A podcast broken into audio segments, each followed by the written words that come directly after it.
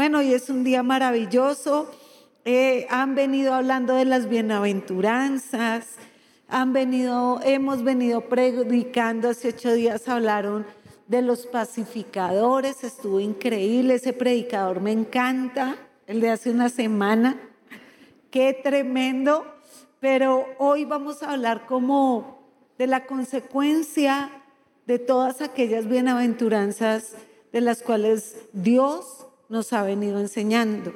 Y la verdad es que eh, las bienaventuranzas describen como el carácter esencial de los discípulos de Jesús. Y, lo que hoy vamos a ver es cómo esas eh, bienaventuranzas son expuestas a través de nuestro pensamiento, nuestra manera de ser, nuestra manera de actuar, nuestra manera de reflejar a Cristo. Así que el tema de hoy va a abrir su Biblia en el libro de Mateo, capítulo 5, versos 13 al 16. Mateo 5, 13 al 16 dice, vosotros, ¿sí lo tienen? No, pero ¿qué estoy sola? Ah, no, me sentí por un momento abandonada. O sea, me sentí sola. Nadie me quiere, no mentiras, anulo. Eh, ¿Ya lo tienen? Ah, listo. Entonces colóquese de pie y vamos a leer la palabra de Dios. Porque como todos bonachones, casi acostados. Me da pena interrumpirles el sueño allá en casa también. Dice la palabra, vosotros sois la sal de la tierra, pero si la sal se desvaneciere, ¿con qué será salada? No sirve más para nada, sino para ser echada fuera y hollada por los hombres. Vosotros sois la luz del mundo y una ciudad asentada sobre un monte no se puede esconder, ni se enciende una luz y se pone debajo de un almud, sino sobre el, el candelero y alumbra a todos los que están en casa. Así alumbren vuestras obras delante de los hombres para que vean vuestras buenas obras, perdón, vuestra luz delante de los hombres para que vean vuestras buenas obras, dice el Señor, y me perdí de buenas obras, y glorifiquen a vuestro Padre que está en los cielos. Amén. Puede tomar su lugar.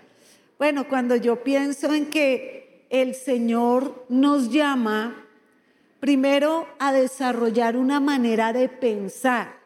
Piense que todas las bienaventuranzas que ustedes vinieron estudiando todos estos días, no hablan simplemente de ideas sueltas. Todo esto habla de una mentalidad conforme está escrito en las escrituras. La verdad es que nosotros no hacemos nada que antes no hayamos pensado. Y eso que hemos pensado lo hemos eh, incubado en el corazón y da luz vida o da luz muerte. Todas nuestras acciones o producen vida o producen muerte pero no es como que uno pasa la vida sin que pase nada. Sí va a pasar. Todo lo que hacemos, sea bueno, sea malo, tiene un efecto en nuestras propias vidas. Sea bueno, sea malo, eso mismo vamos a cosechar. O sea, eh, todo lo que Jesús decía era, todo el pensamiento cristiano debe ser reflejado en una naturaleza en una manera de vivir. Por eso nosotros decimos que la vida cristiana, hablamos del cristianismo como la vida cristiana, o por lo menos yo lo consigo de esa manera. No hablamos del cristianismo como una religión o como algo más que yo hago un viernes, un domingo o un martes y voy a una célula o un grupo de amigos, trasciende a esto, es mucho más trascendente, es la vida. Es el camino que elegí para vivir. Y cuando nosotros hablamos del camino que hemos elegido para vivir, nuestra vida es coherente con ese transitar por ese camino cuando la Biblia nos habla de estas metáforas que Jesús utiliza como la luz y como la sal, está hablando del impacto que tiene la fe en todo lo que yo hago. Toda mi fe, todo lo que yo creo, todo lo que yo profeso, aquella profesión de vida que yo elegí diciendo, decido entrar por la puerta estrecha, decido entrar en el camino de los que lloran, eh, en el camino de los pacificadores, en el camino de los mansos, de los humildes, en el camino de los de limpio corazón, en el camino de aquellos que sufren por causa de su fe, ¿cierto? Bienaventurados sois cuando por causa mía os persigan y os vituperen. No dice, uy, tremendo, bienaventurado, feliz. Cuando elegimos este camino, no estamos eligiendo simplemente un vestido religioso de una posición externa que yo tengo de algo que digo profesar, sino es algo más profundo, real, verdadero, de una elección de vida. Somos lo que creemos, definitivamente. Definitivamente eh, lo que creemos es lo que forma nuestra mentalidad. Nosotros tenemos una mentalidad de aquellas cosas que han sido arraigadas como veraces en nuestra mente. Por ejemplo, ninguno de nosotros se levantó pensando hoy, yo soy de verdad o vivo en una película. Yo recuerdo que uno de mis hijos, por no evidenciar a ninguno de los tres, cuando tenía cuatro años, yo le dije, ah, creo que fue Cami. Ah, bueno, ya que ya la dejé. Que le dije, ven mi muñeca hermosa. O fue Juan, ya no me acuerdo, uno de los tres. Se volvió y dijo, yo soy un muñeco. Yo no soy verdadero, yo no soy real. O sea, uno no pensaría nunca eso, ¿cierto? Que le dijeran, ay, princesa, ¿soy princesa? Ah, no, se cree, pero no es. O sea, a que mm, no estamos pensando, oh, de pronto bajo esta escalera y la gravedad deja de existir y yo voy a volar. Tírate por la ventana para desafiar la gravedad. O sea, esas no son cosas que alguien eh, que sabe que la gravedad existe y que lo va a jalar, lo va a traer al centro y lo va a traer eh, y va a caer a una velocidad de tanto por tanto y no se va a lanzar, porque usted sabe. Y lo que sabe y lo que cree lo da por sentado, es parte de su vida.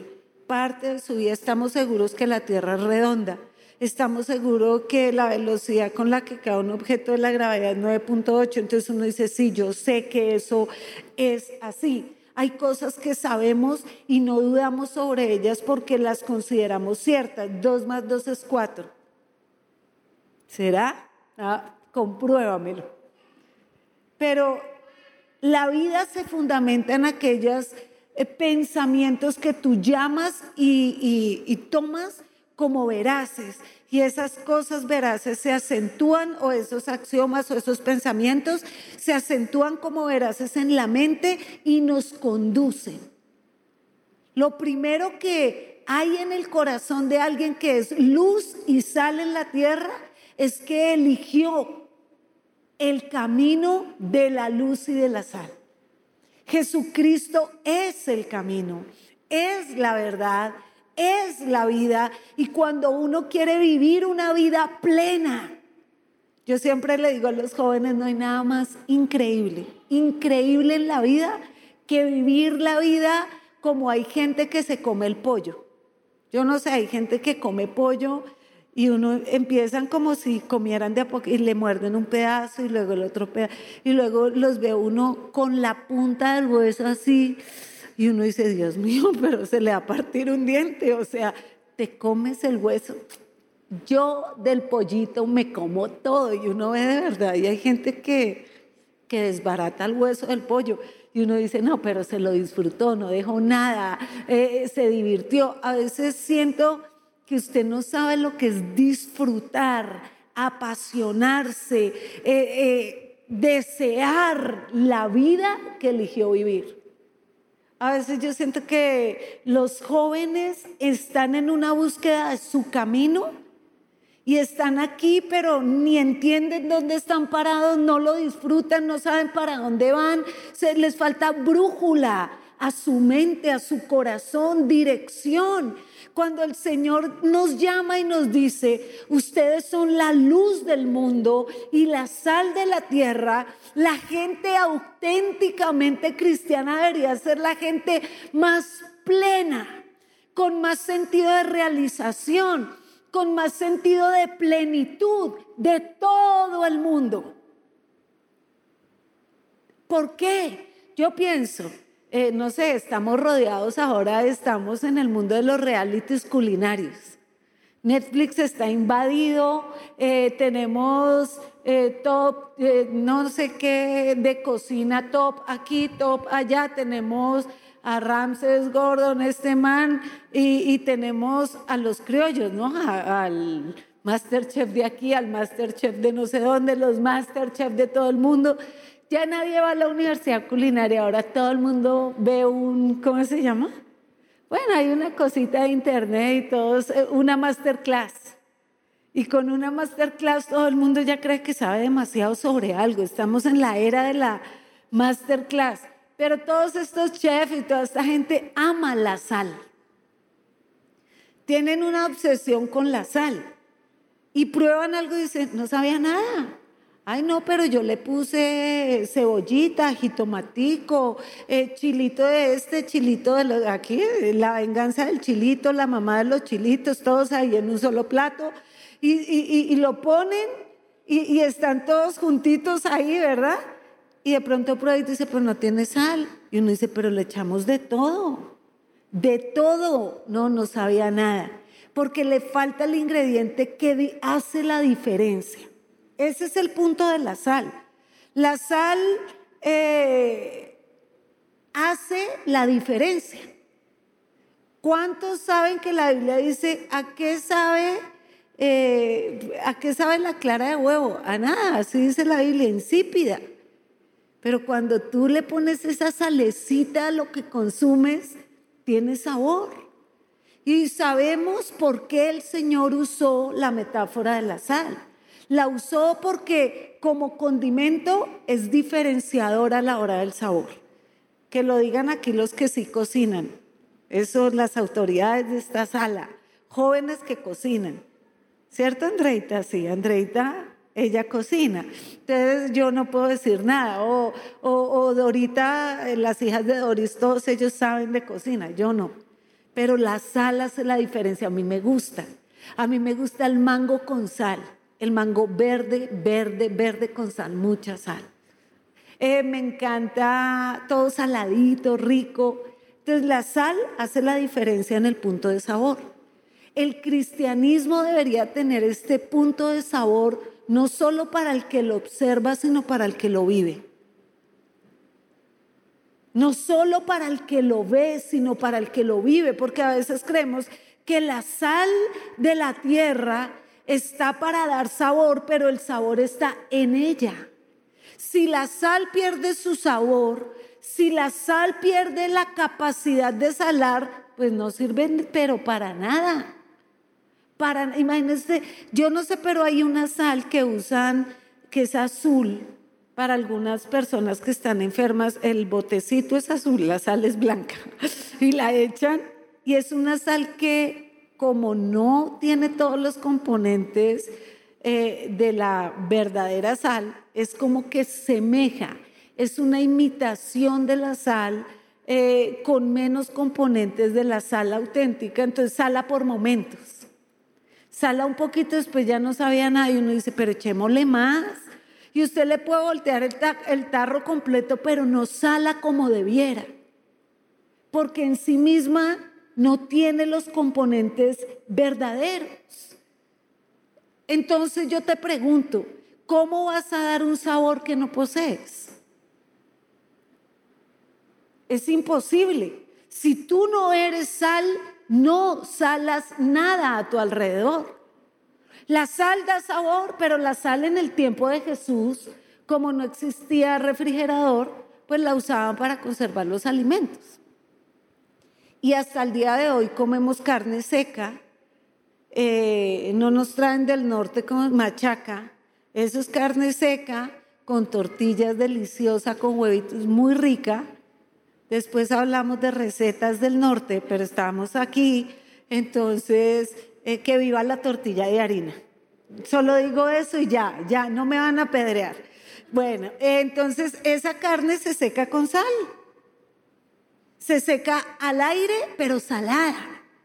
Si no, esa carne se echaría a perder, porque la sal tiene un agente que preserva de la corrupción del alimento. en la antigüedad, para poder conservar los alimentos, los salaban. Antes de que la carne o el pescado entrase en descomposición, lo salaban y la sal detenía la descomposición. Se supone que la iglesia es un agente que debería frenar la corrupción. Tanto que hablamos en México de corrupción.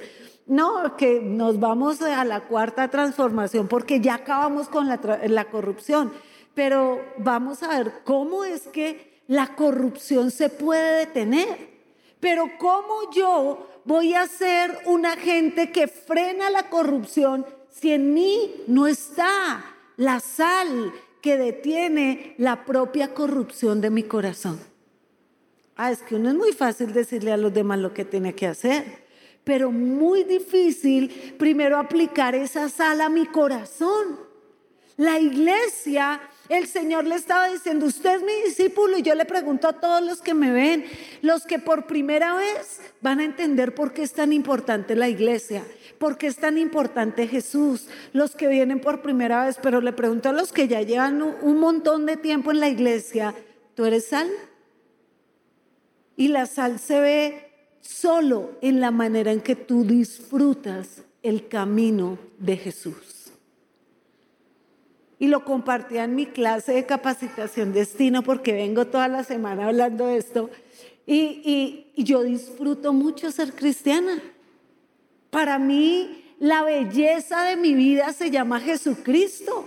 Mi vida era gris, mi vida era opaca, mi vida era insípida.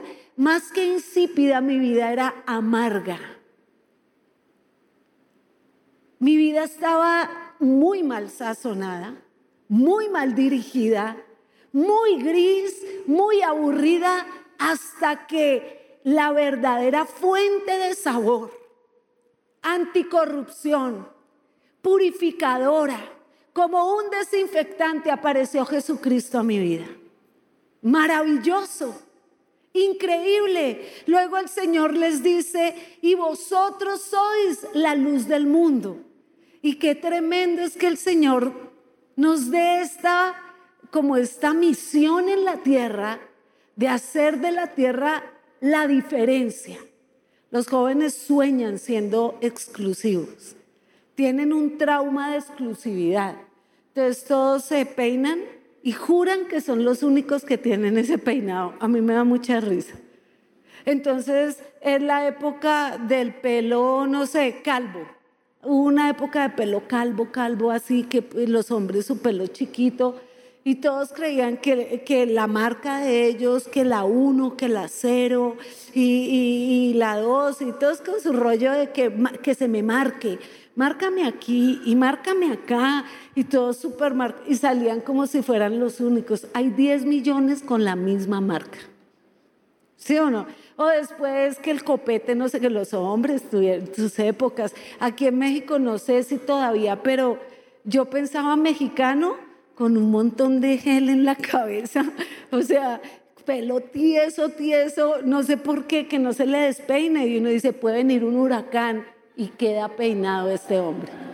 O sea, este no hay quien le mueva ese peinado, pero no. Y así como echado de para atrás y yo decía, todos sienten que son únicos, únicos. Cuando vino la moda de la barbería, todos, o sea, ¿a qué barbería vas tú? entre más eh, tendencia mm, vintage tuviese la barbería, era más nice, más cool. ¿Cuánto te cobran? 500. Y uno dice, qué tonto pagando todo eso, no vale ni, ni 10. Pero es este sentido de querer ser distintos de especialidad. El joven que anda en esta búsqueda de, identidad, de saber quién es, por qué está en la tierra, para qué está en la tierra. O sea, chicas, tenemos cabeza no solo para cargar cabello, ¿sí o no? Se usa para más cosas que para fotos sacando la lengua, mostrando el ombligo. Ahora todas... Digo, qué boba. Hay 10 millones haciendo el mismo paso. No hay cero creatividad. Ahora no sé, unas boas todos bailando. Yo decía, ella publicó eso. Ella espera que un millón de la vean hoy y se vuelva rica mañana porque es youtuber. Yo decía, pero hay 10 millones de niñas haciendo lo mismo. De las bellezas del Evangelio, de las maravillas de Jesús, es que exalta ese valor diferenciador que el Creador puso en cada persona. Esa capacidad de ser únicos, únicos en un mundo de malas copias de los demás esta sensación de exclusividad cuando el Señor le dice a los que lo estaban oyendo, y les quiero decir, ustedes son la sal de la tierra. O sea, ¿qué sería de la tierra sin los discípulos de Jesucristo? Y le digo, hoy en día todavía hay discípulos de Jesús. Creo que no hay muchos. Pero los que somos, yo, yo me considero verdadera discípula de Jesús, verdaderos discípulos de Jesús, le aseguro que iluminamos la tierra y le damos sabor a la vida. Un sabor único a la manera que vivimos. Esta lucha que tienen los jóvenes entre que seguir a Dios es difícil. Hermano, aquí no hay sino dos caminos. ¿Qué es la pensadera? ¿Dios o el mundo? De su salto para abajo. ¿Dios o el mundo? No hay, no hay línea media. Y cuando tú eres auténtica sal, eres sal porque tú hallaste el verdadero sentido de vivir. Lo más hermoso de estar vivos no es respirar y gastarnos el oxígeno de esta tierra. Estar vivos no es vivos para vivir como una planta. Nace, crece, se reproduce y se muere sin pena ni gloria, con más pena que gloria. El sentido de ser sal es el sentido de propósito. Lo que le da sabor a mi vida es saber que yo nací para. En un tiempo específico para. En una generación para. Esta es una generación desconectada del propósito, desconectada de la fuente, desconectada de la realidad. Esta es una juventud muy gris, que si yo la pudiese describir, le falta autenticidad, esencia. Por eso se cuelgan de cualquier eh, ideología en la que ellos puedan encontrar sentido de estar vivos. Nos colgamos de lo que, dónde hay que pelear, dónde es la marcha. ¿Y por qué marchan? Por lo que sea, vamos. Está marchando por algo que no acaba de comprender. No estoy en contra de la protesta, no van a empezar ahí a regañarme, por favor, misericordia. No es eso. Es que cuando uno cree algo y lo cree, y le mueve la vida y esa, eso que cree es verdadero, no engañoso, no falso, sino real, transforma la manera en que percibimos la existencia.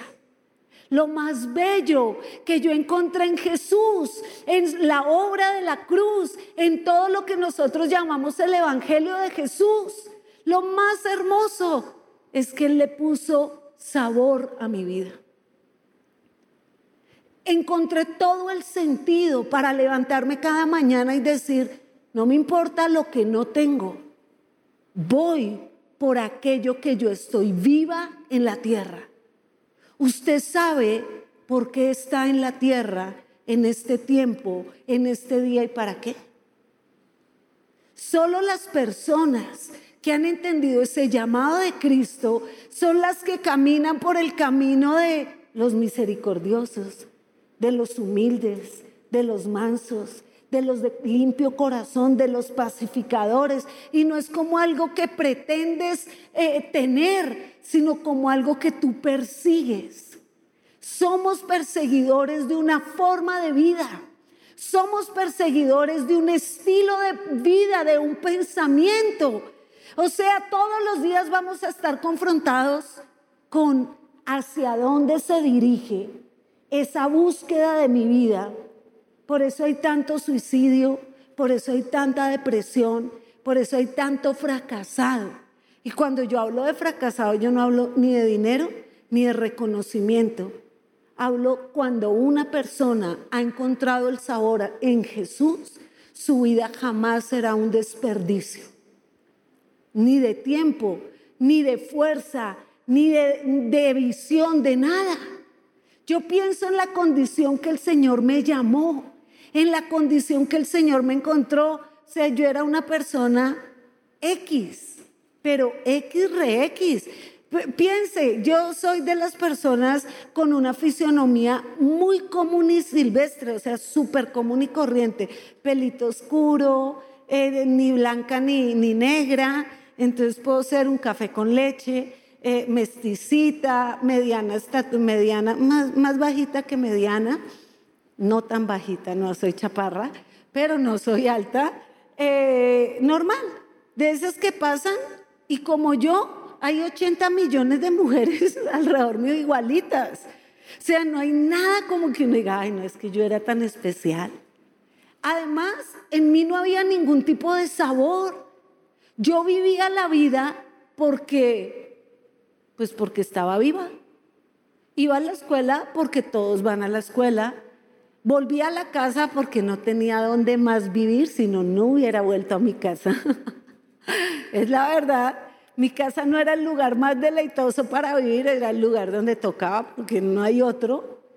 Eh, no vengo de una familia increíble, pero cuando Jesús me encuentra, porque yo no lo encontré, pues yo no lo estaba buscando, Él puso en el amor y la misericordia en el entendimiento de que me amó más de lo que me merecía y de que soy más pecadora de lo que yo pensaba, en ese día yo dije, ups, algo se encendió dentro de mí, un deseo de vivir, un deseo de vivir.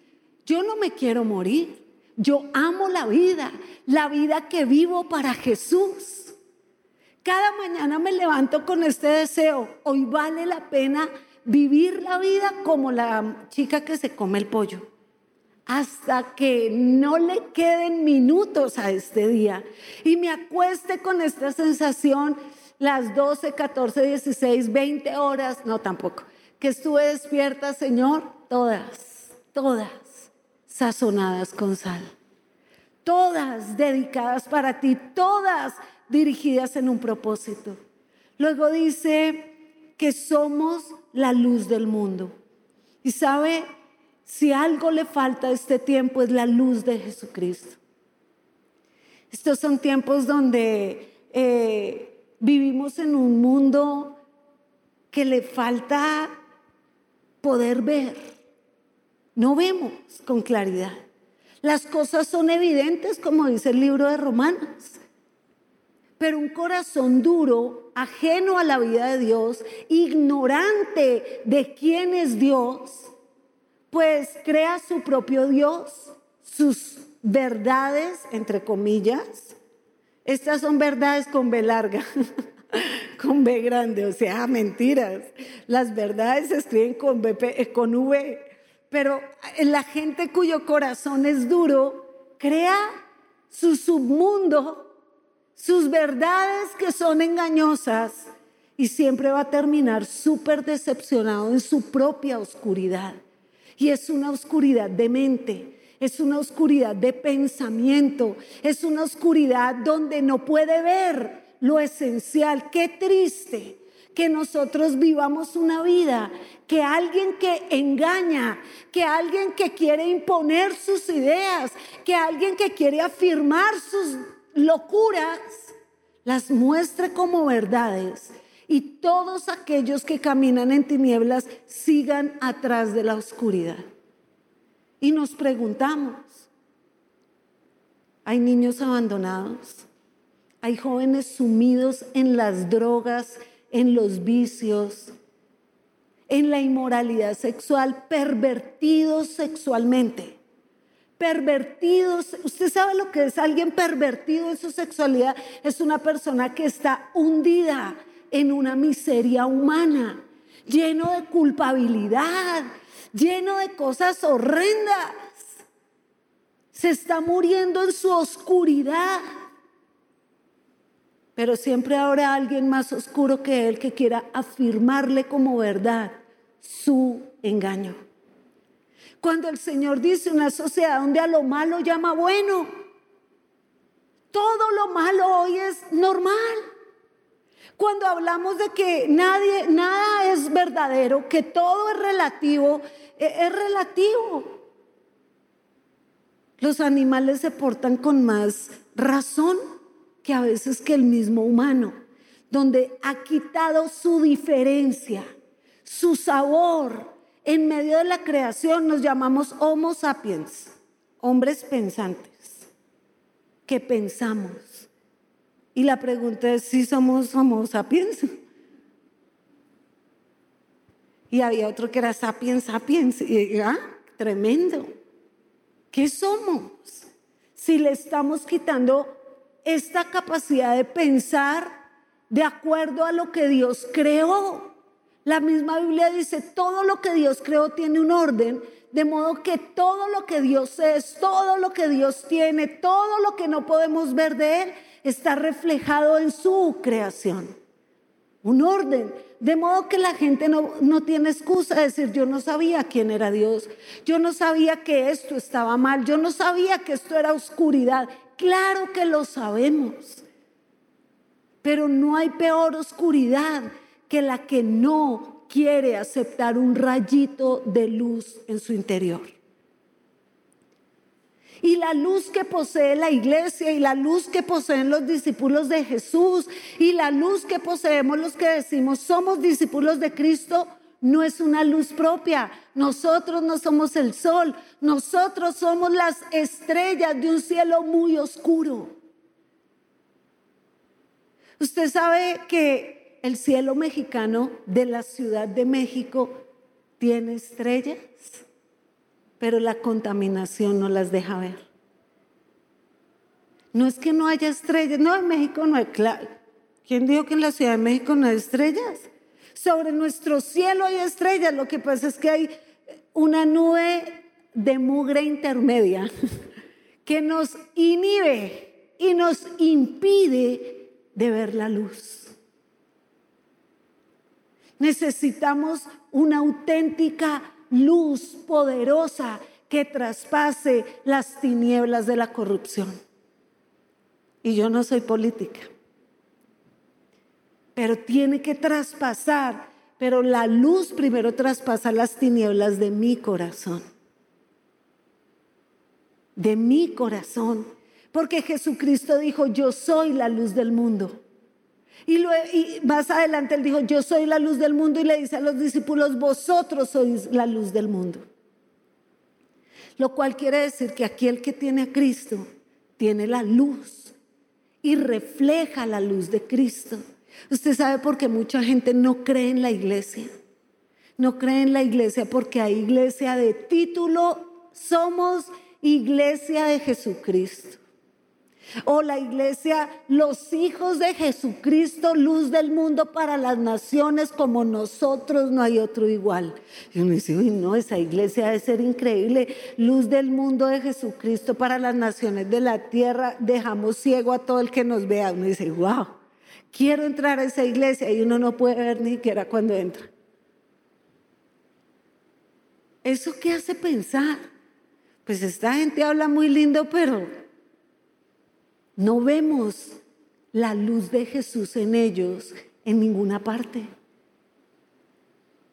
Hemos sido llamados a ser una influencia directa en la sociedad. Pero claro, ¿cuántos cristianos están en la universidad de pronto en, un debate tenso de temas cristianos, de temas eh, donde usted pudiera opinar, pero la mayoría opina todo lo contrario a lo que usted piensa y usted dice, esto es botarle perlas a los cerdos, yo mejor me quedo callada. Es tu oportunidad, tu voz vale. Jesús sí nunca perdió la oportunidad de manifestar la verdad delante de aquellos que estuviesen con Él. No tenemos miedo de hablar lo que creemos porque es verdad. Pero ¿dónde está la luz que se esconde titilando, escondida? Ay, Dios mío, muchas tinieblas y se esconde debajo de la cama.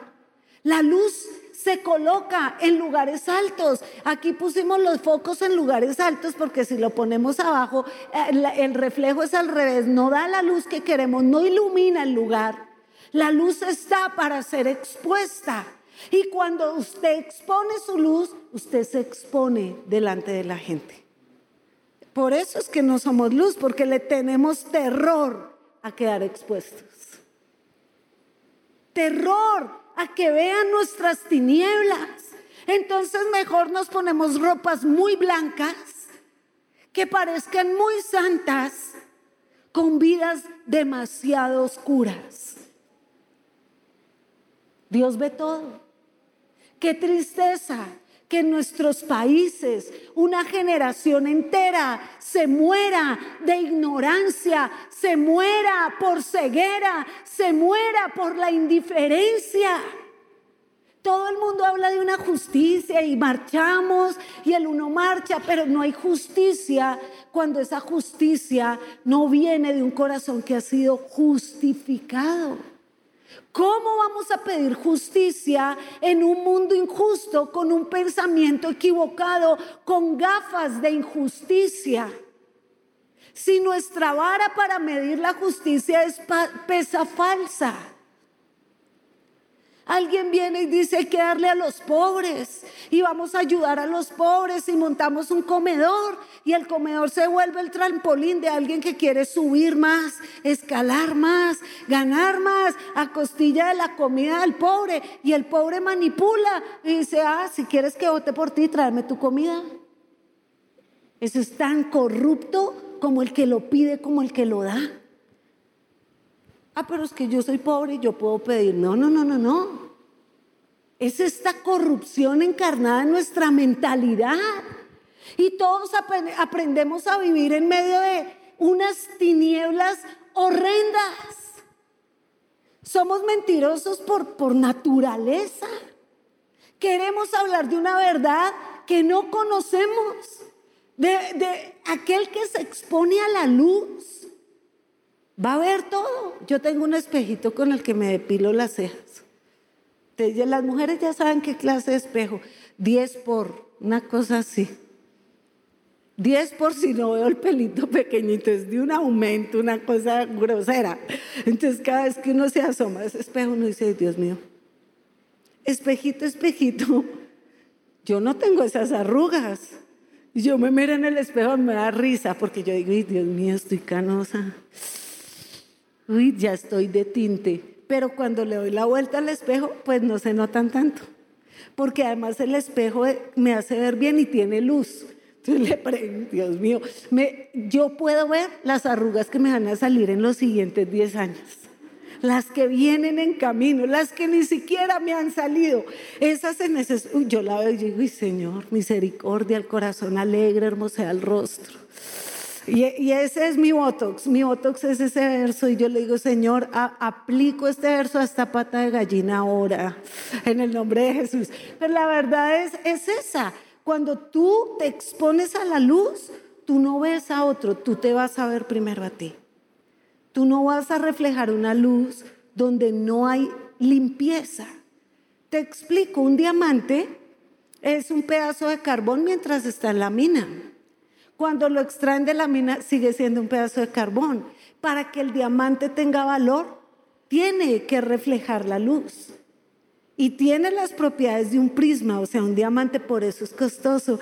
Esta defracción de la luz y los colores es maravilloso. Pero el diamante entre más puro y más limpio, más valioso. Tú no vas a reflejar la, la, luz de Cristo en medio de tu culpabilidad y dándote látigo todo el tiempo y diciendo, ya no lo vuelvo a hacer, no lo vuelvo a hacer, no lo vuelvo a hacer. Si tú estás oyendo, el Señor te está diciendo, un día esas tinieblas te van a destruir. Exponte a la luz. Exponte a la luz. Cuando uno queda expuesto a la luz, y era algo que decía Juan en la semana pasada, tal cual lo decía él, la única manera de tener paz es cuando tú te expones, tu pecado sale a la luz y tú genuinamente puedes ver tu debilidad. Y no hay nada más increíble, liberador, asombroso que ser libre de la oscuridad. Se siente, le digo, es que yo conozco las tinieblas. Yo no le estoy hablando de algo que no conozco o de algo que yo no he experimentado. Yo conozco las tinieblas, las tinieblas no del mundo oscuro, no de las tinieblas de mi corazón, las tinieblas de mi propia oscuridad. Cuando Jesús vino a mi vida y yo quedé expuesta, déjeme decirle, en la tierra ese día no había alguien más pecador que yo. Tal vez existía Pablo Escobar, todavía estaba vivo y mucha gente diría, no, pero él era malo de los remalos. Yo también era mala de las remalas. ¿Qué hizo? Cuente, cuente. Ketty. ¿Cierto, Ketty?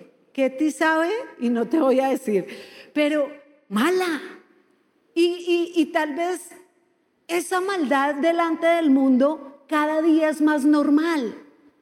Mentir es normal, robar es normal, agredir es normal. Estamos hablando de que tú no transgredas mi libertad. Ellos pelean sus libertades, sus verdades, tapándole la boca a la verdad de Jesucristo, soplando la luz de Cristo hasta apagarla. ¿Dónde están aquellos que de verdad creen que Jesucristo se hizo hombre, siendo Dios, compró nuestra vida a precio de sangre, nos redimió de la esclavitud, de la maldición, nos reconcilió con Cristo, está sentado a la derecha del Padre, resucitó, vino a la tierra, ratificó su pacto y está sentado a la diestra del Padre, preparando algo mejor. ¿Sabe? El mundo que no tiene a Cristo no tiene esperanza. Ellos crean sus propias esperanzas. Y mientras esas esperanzas son tan cortas, su felicidad es corta, su sal es, no, es mínima, casi nada. Y su luz todos los días se hace más pequeña. Mientras tanto nosotros vamos de gloria en gloria. Vamos siendo transformados día a día más a la imagen y semejanza de aquel que contemplamos, consideramos, perseguimos y buscamos. ¿Cuál luz?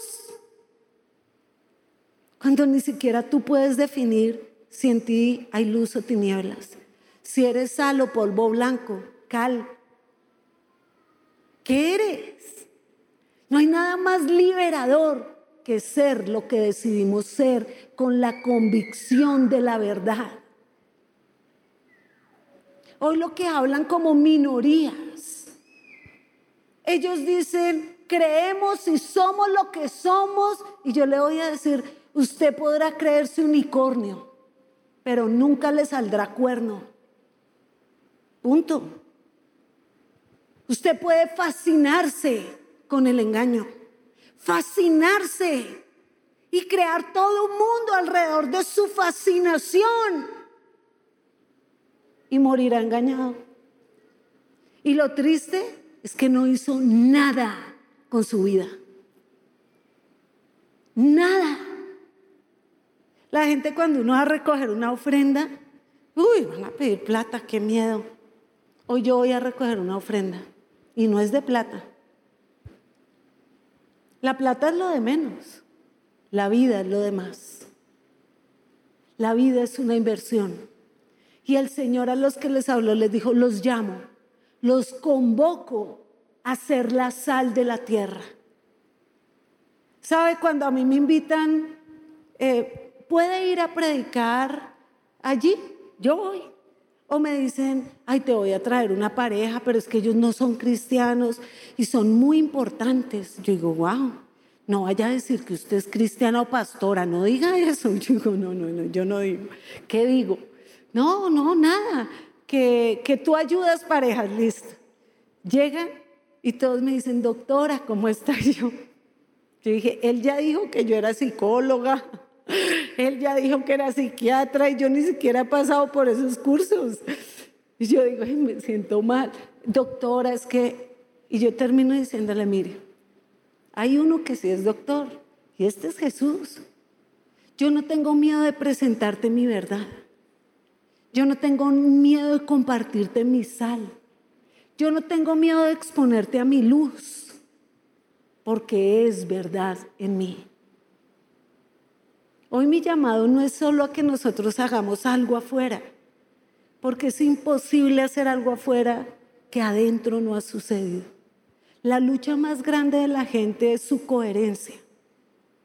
Poder decir yo creo y vivir a la altura de lo que profesa. Todos los días tendremos este reto. Yo soy mamá de tres y todos los días tengo el reto de ser coherente en mi casa. Es fácil ser coherente en la iglesia. Aquí todos hablamos con salmos, con cánticos, con himnos.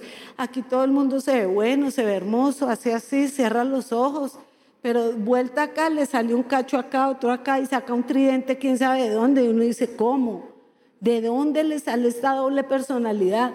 Pues la verdad de la batalla es, ¿qué tanto creo lo que digo creer? Porque cuando algo es verdad, cambia el mundo. Y yo veo mucha gente, y sobre todo jóvenes, no, esto no tiene edad, que parecen un yoyo, abajo, arriba, abajo, arriba, abajo. un yoyo de fe, un yoyo de decisiones, decepcionados de la iglesia. Hermano, no se decepcione de la iglesia, usted es la iglesia. O sea, la iglesia no es el pastor, la iglesia no es la alabanza, la iglesia no es el predicador, la iglesia somos nosotros. Y el termómetro de la iglesia no es si yo predico como a usted le gusta, o si los hijos del pastor son como a usted le gustan, o si ellos, no, no, no, el termómetro de la iglesia es usted quién es en el cuerpo de Jesucristo. Usted quién es en, en, en estas piedras vivas que conformamos la iglesia. ¿Usted quién es? ¿Dónde está su compromiso? Hoy el Señor le está diciendo, de lo que se trata es que el mundo se está muriendo sin Cristo, se está corrompiendo y no tiene la facultad por sí mismo de detener la corrupción. No puede, no puede detener la corrupción, no puede detener la injusticia, no puede tener la maldad. ¿Por qué no puede? Porque no tiene ni la verdad, ni la justicia, ni la santidad. Y esas son cosas que solo vienen por Cristo. El que tiene a Cristo tiene la vida. La vida. Y entonces tú dices, no voy a perder un solo día de mi vida. Cuando yo conocí al Señor Jesús, yo le dije, Señor, yo te ofrendo mi vida mi juventud. Cuando tuve mi primer hijo y quedé embarazada, me arrodillé y hice la misma oración. No sé ser mamá, fui mala hija, no quiero un hijo que me las cobre todas, yo ya me arrepentí.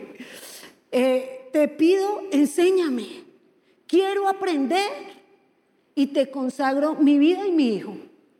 Cuando cumplí los 30, otro hijo, 20, 30 y 40, usted ya sabe la historia.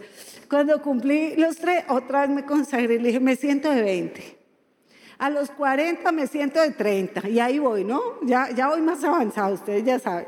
Voy más pero siempre le digo al Señor, yo renuevo mi compromiso de vida. De vida, esto no es que uno va creciendo y se va volviendo grande y medio flojo y medio achacoso. No, no, no, no, no, no, nada que ver. La vida hay que vivirla con intensidad, con profundidad, con convicción, con pasión. Y si usted dice que es un hijo de Jesús, que se le note su sal, que se le sienta su sabor, que se vea la luz de Cristo en usted. La gente tiene que ver a Jesús. Por eso Él dijo, ustedes son la luz. Todo lo que yo hago en ti, eso la gente me verá a mí. Cuando tú eres libre de una adicción, la gente ve esa libertad de Cristo en tu vida y tú eres luz para el mundo.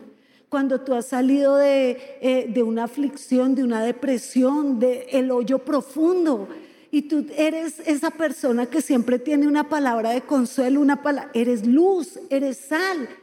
Cuando tú sabes que tuviste una vida moralmente pervertida y tú le encuentras valor a esa santidad, ese respeto por el propio cuerpo, por lo que ves, y tú puedes ayudar a otro a salir de ese hoyo, tú eres sal. Pero cuando tú no puedes ni contigo, yo te pregunto, ¿tú eres cristiano? No se trata de lo que digas, se trata de lo que crees. Porque a veces ni siquiera es lo que haces, porque hay obras que no son de fe, obras que son pura religiosidad, pura aparentadera. Aparentamos, aparentamos. Y usted a veces cierra los ojos, que vamos a orar? Y parece que le dijéramos a Rurú, mi niño, a Rurú, mi amor, a dormir. Ah, una pereza y una cosa. Y usted cierra los ojos y usted no está orando. Usted está pensando demorará mucho, ya va a acabar. Uy, qué hambre. Y cuando los abre hace del bostezo, ¿no? No es que esté, no, lagrimió y todo con el bostezo quebrantado de bostezar. Y uno dice, horas huecas. Viene a la iglesia, se gasta dos horas de su viernes que no van a volver nunca. Este viernes no va a volver nunca. Hoy es 3 de septiembre, viernes del 2021, no va a volver nunca. Y si usted no hizo nada en estas dos horas, mató dos horas que no van a volver el día que usted esté agonizando. Dame esas dos horas que perdí en la MCI, por favor. No, no, no van a volver. ¿Cuánta de la vida se desperdició sin propósito? ¿Qué evidencia que yo tengo la luz y la sal de Jesús en mí para los demás? Yo siempre soñé con una vida como altruista. Nunca he pensado en ser presidente ni nada, eso fue tampoco pero siempre he soñado educando una generación. Mi pasión son los jóvenes. Mis mujeres las amo, las amo, pero tengo una pasión por la generación que viene, profunda. Porque yo fui una joven alcanzada. Yo fui una joven que fue cambiada. Yo hoy puedo ser una adulta feliz, una adulta eh, con hijos cuando les hablo y les digo, la vida en Cristo es real, muchachos, es, es en serio. No es una idea vaga, es, es todo. Tienes que perseguirlo, tienes que lograrlo. Porque yo siento que mi vida y mi juventud fue trascendente en un momento en mi país. Yo vivía para el Evangelio. La manera en que alguien dice es luz y sal es porque tiene obras, como leíamos al comienzo, y que esa luz y esa sal se vea en obras que el mundo pueda ver. Y no son obras de caridad. Caridad en toda la gente con unas intenciones bien chuecas. No hay mayor caridad que esta cuando tú pones al servicio de los demás todo lo que Cristo ha hecho en ti, empezando por tu casa, empezando por tu vida. Obras que glorifican al Padre. Y cuando las obras glorifican al Padre, dice, y para que el mundo vea y crea. Para que el mundo reconozca y el mundo tenga que glorificar a Dios y decir, wow, Dios es real. Y yo, aunque, aunque alguien diga, no creo, pero esa fe. Daniel el profeta vivió en un mundo mundano, horrible, y él no andaba diciendo que era, yo soy judío, yo sí sé quién es Dios, yo, no, el calladito. Hizo obras que llevaron a toda una nación a postrarse ante Dios. Esto no se trata de lengua y de pelear contra los que tienen otra ideología y, agarrarnos del chongo con los que no comparten nuestra fe. es simplemente ir regando nuestro sabor por donde quiera que caminamos. Es ir esparciendo, esparciendo nuestra luz por donde quiera que andamos. Y esa luz es obras. Cuando a Daniel le dijeron, no puedes orar a ningún Dios en el lapso de 30 días, él dijo, es mi oportunidad de que mi luz brille. Levantó su cortina, abrió la ventana, ¿Dónde me podrán ver orar? Ah, acá. Apuntó hacia Jerusalén, se arrodilló y dijo, esta es mi sal. Si muero por lo que creo, me muero. Este es un mundo de ideas que carece de verdades. Las ideas se pelean por las ideas. Eh, hay, hay debates y debates y debates, pero por las verdades nosotros nos hacemos morir. No se trata de quién gana. Lo que creo es lo que sustenta mi vida. Y yo creo que Jesús es el Hijo de Dios y quiero que el mundo lo vea en mi manera de hablar, en mi manera de pensar, en mi manera de comer, en mi manera de servirle al que no comparte mis ideas.